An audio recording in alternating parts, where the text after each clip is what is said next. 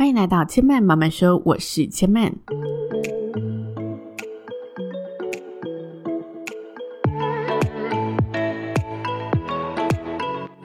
目前频道在 Apple Podcast、Spotify、KKBox 以及 Google Podcast 都听得到。喜欢的朋友，欢迎帮千曼订阅并留言评论，让更多人可以认识千曼慢慢说喽。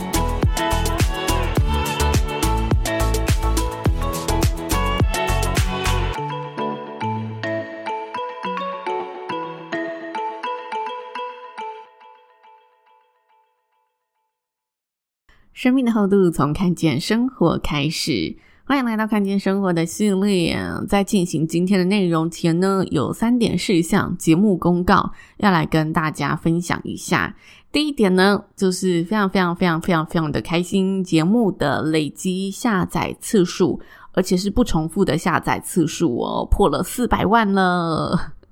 今年我的节目，应该说去年二零二二年，我的节目做了非常多的嗯变动。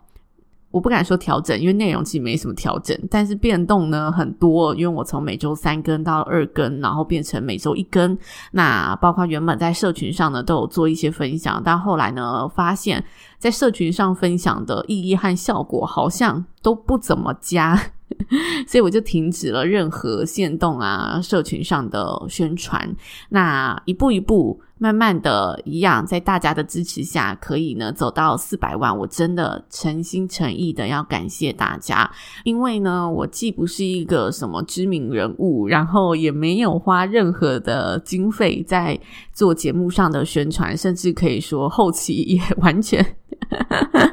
放掉了在。社群上面免费的曝光，这一些都没有做的情况之下，节目也不是什么太大众娱乐化的内容，在这种情境之下，可以累积到这样的成绩，我真的真心的想跟大家说一声感谢，谢谢大家的收听。我每一次说谢谢，真的都是发自内心的谢谢我自己，就是一样，每一集都坚持下来，然后也谢谢大家愿意。聆听我的每一集，因为我其实一人创作，所以在创作的过程当中，有时候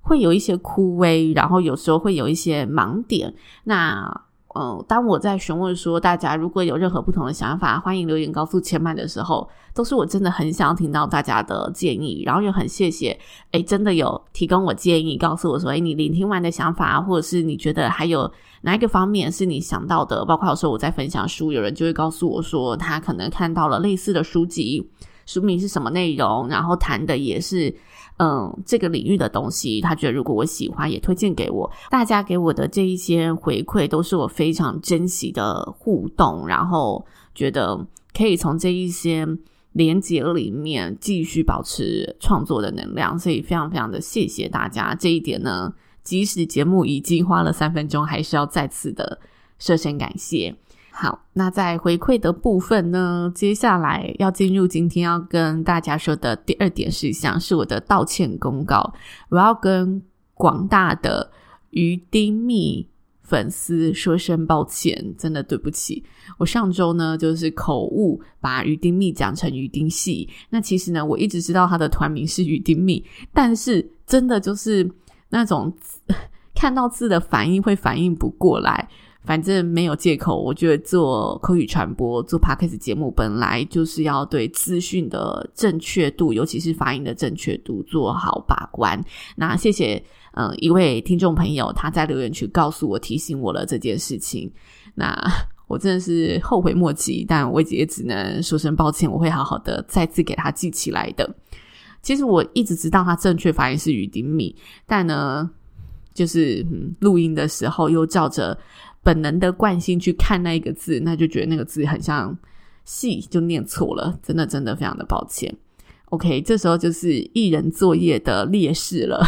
如果这时候有诶团队剪辑啊，还是身旁的搭档啊，他就会提醒你，然后就会变成另外一种节目效果。那艺人作业真的很仰赖大家啦，愿意指出这些错误，让我可以持续的修正，下一次做得更好喽。谢谢。好，那接下来最后一点。我想要跟大家说的就是，节目下个礼拜会停更一周哦，也要在此先祝福大家，呃，新年快乐！刚刚差点要讲兔年行大运，然后就觉得哎，好像怎么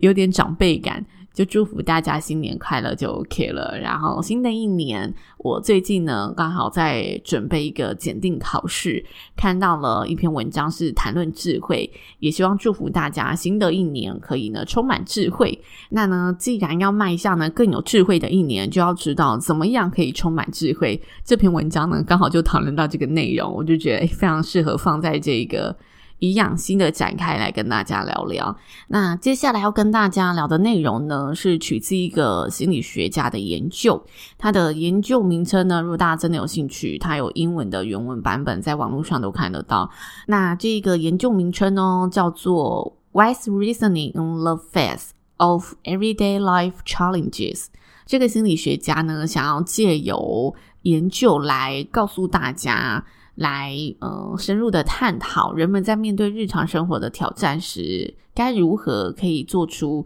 更明智、更智慧的行为和选择。那研究到最后呢，他对于智慧归纳出了三个定义，也就是他眼中的智慧是什么，然后他觉得大家也许可以从这三个方向去让自己提升在日常生活中的智慧。第一个，因为它内容都是英文，所以翻译可能我就尽可能的准确这样子。第一个呢，我翻译叫知识谦逊，他希望呢大家在对于知识啊资讯的认知上面，可以是保持谦逊的。有智慧的人，他更懂得保持谦逊的意思。那这一点呢，就是我们在认知自我知识的限制力里面，有没有真的知道我的知识其实。不是全然全宇宙的知识。那这里他有点出一个我觉得特别有意思的地方，就是他认为大家在看待问题的时候，观点其实是比问题更重要的。所以当我们在讨论那个议题的时候，与其一直去琢磨这个问题是从何而来，这个问题是呃什么方向、什么内容，这个问题要怎么被修改，不如我们在讨论一个议题的时候，应该要更注重在诶，为什么这个人他会产生这个想法？他为什么会用这个观点？这个观点背后代表他思考的逻辑是什么？他认为这是有智慧的人在讨论问题的时候，他不会琢磨在那个问题，而是从这个问题去延伸，聆听别人的观点。在聆听完大众的观点之后，这个问题就自然的会更广泛的被解决，因为你收获了够多的资料。所以他在知识谦逊这一点上面，想要告诉大家，任何的。观点，任何的问题都包含着不确定性。我们不能以自己的知识为天下，这是一个想要迈向智慧的大忌。所以，如果大家想要迈向智慧，要试着让自己保持这份谦虚，或者知道我们所认知的知识其实都是有限的知识，这是非常重要的一点基础。那再来呢，第二点。他认为呢，大家要培养社会关系的敏感性。那什么是社会关系的敏感性呢？这里他其实跟大家聊的就是同理与包容。就我们应该要去试着理解不同信仰，或者是试着去包容跟我们不同文化的人。当我们对社会的关系保有这份敏感性，不是一昧的排斥，不是一昧的批评谩骂，这时候你就可以成为一个更有智慧的人。所以常常我们会觉得一个人好有智慧哦，其实里面包含了他试着用。更广阔的心去理解跟自己不同的人事物，然后他把他理解的东西说出来跟大家分享，提供大家一个新的视野，然后触发大家不同的思考，进而影响了大家。我觉得这就是有智慧的人他可以产生的力量，他可以产生的影响力。那接着呢，他对于智慧的第三个定义，就大家要怎么样可以迈向智慧呢？那就是用第三者的角度看自己，这一点呢，我觉得，嗯，说起来简单，做起来非常非常的难，因为我们很容易就是陷在其中嘛。那他这里就有举出一些相关的类似的研究，里面就有提到，哦，他们请一些拥有长期浪漫关系的情侣来做实验，然后这些情侣呢，他请他们提出。呃，常常让他们产生摩擦的问题有哪一些？那就分为两组人嘛。一组人呢，就让他们去表述他们认为这个摩擦点发生在哪里，然后以各自的立场去表述。而另外一群人呢，这个实验家就请他们以第三者的角度去探讨他们之间的摩擦。也就是说呢，我们之间可能长期的摩擦是发生在呃婆媳问题好了，然后我们以第三者的角度去看待。每一个婆媳问题所产生的事情是哪一些？那如果我真的是你的朋友，我真的是第三者看戏人的角度，我心中的想法会是什么？